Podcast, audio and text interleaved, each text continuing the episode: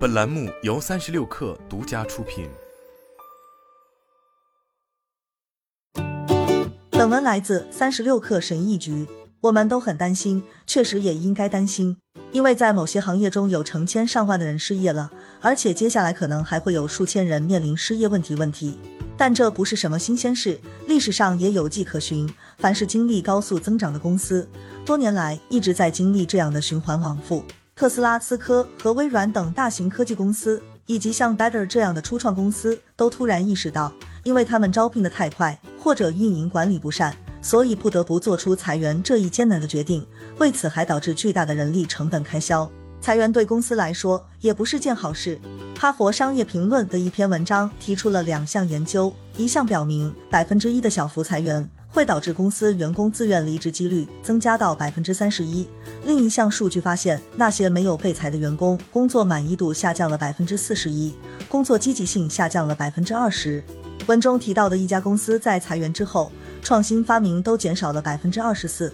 在德克萨斯大学的另一项研究中发现，大多数裁员的公司盈利能力也呈下降态势。虽然有时裁员可能是必要的。但鉴于裁员比例和人数之多的现象，一些裁员要么是由于从众心理，要么就是这些公司在其整个生命周期中缺乏具有远见的战略性招聘。每次都是一样的故事。科技行业经历了新投资的繁荣，有时围绕特定行业，比如二零一零年代中期的圣地亚哥淘金热，或者最近金融科技开支管理领域的繁荣。就在每个人都以为不会再有坏事发生的时候，它就又出现了。随着科技的蓬勃发展。资金招聘和裁员也在不断重复，不断威胁着打工人的生存。而反观那些没有对组织战略进行合理评估和培养人才的人，他们却毫发无损。虽然我不能代表某个具体的公司，但我认为这些公司从创建一个工作角色开始，在员工管理上就缺乏深思熟虑。比如说，这个角色有什么作用？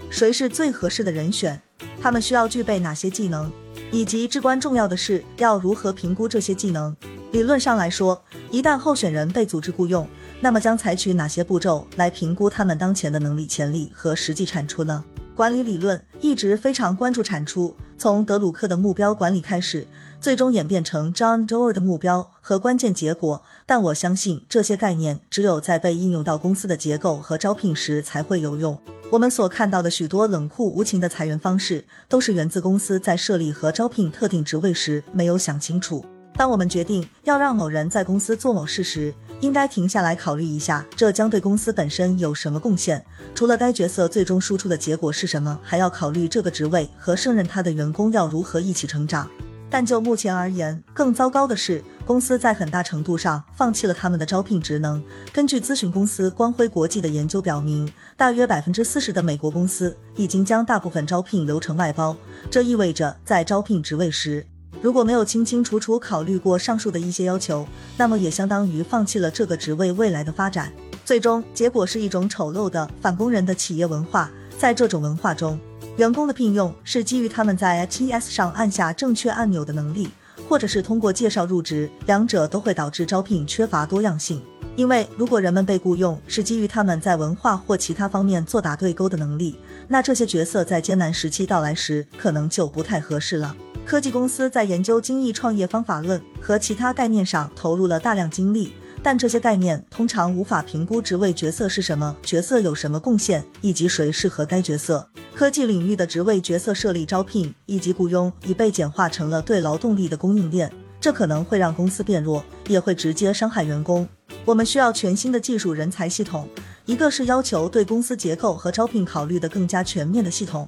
另一个是评估员工能力的系统。当初创公司创造一个职位角色时，特别是在早期，你会发现你必须同时扮演八到九个不同的角色，在这一点上很容易迷失方向。你认为事情会自行解决，就等事情变大了再处理。但现实中，你需要从一开始就有意识的创造角色和雇佣角色。如果你身兼数职，那就应该考虑考虑这些职位分别都是做什么用的，并制定一个最终移交给其他人的计划。同时，也要考虑这些职务是一个单一角色，还是一个可以和其他角色结合的角色。我们还需要尽可能超越简历上的要求，并尝试创建一个模型来评估候选人当前的才能和未来的潜力，并从第一天开始就制定一个评估这些的计划。人不是可量化的线性增长的静态对象。例如，一个在某工作岗位上非常出色的人，在某一特定能力上有天赋的人，应该成长为该岗位的导师，以及能帮助评估未来这个岗位角色的招聘者。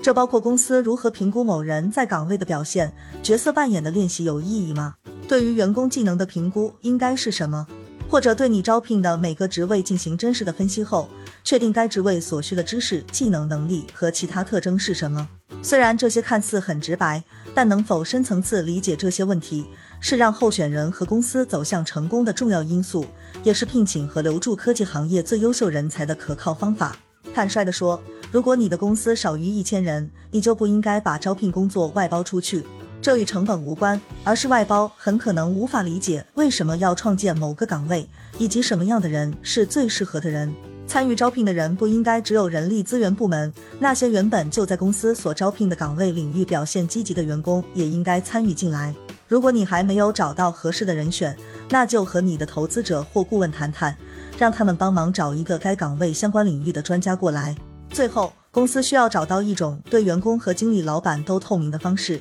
来让员工陈述和评估他们自己的工作，在创造一个工作角色的过程中，你应该尽可能创造能够量化的事物和内部工具，来管理和促进你的员工工作。当员工觉得他们的工作受到尊重，并且他们正在取得进步时，他们会更快乐。当然，他们也会选择离开，并且会用这些可以量化的事物去找新工作。如果公司的所有岗位都先根据其角色和未来发展规划进行设定。同时，按照员工自身在公司的成长情况进行公平透明的评估，那么裁员会大大减少，人的痛苦也会相应减轻很多。它能孕育出更好、更多样化、更包容的公司，员工和上级之间的关系会更牢固。届时，以硅谷为代表的科技界也将显得更加公平和富有活力。好了，本期节目就是这样，下期节目我们不见不散。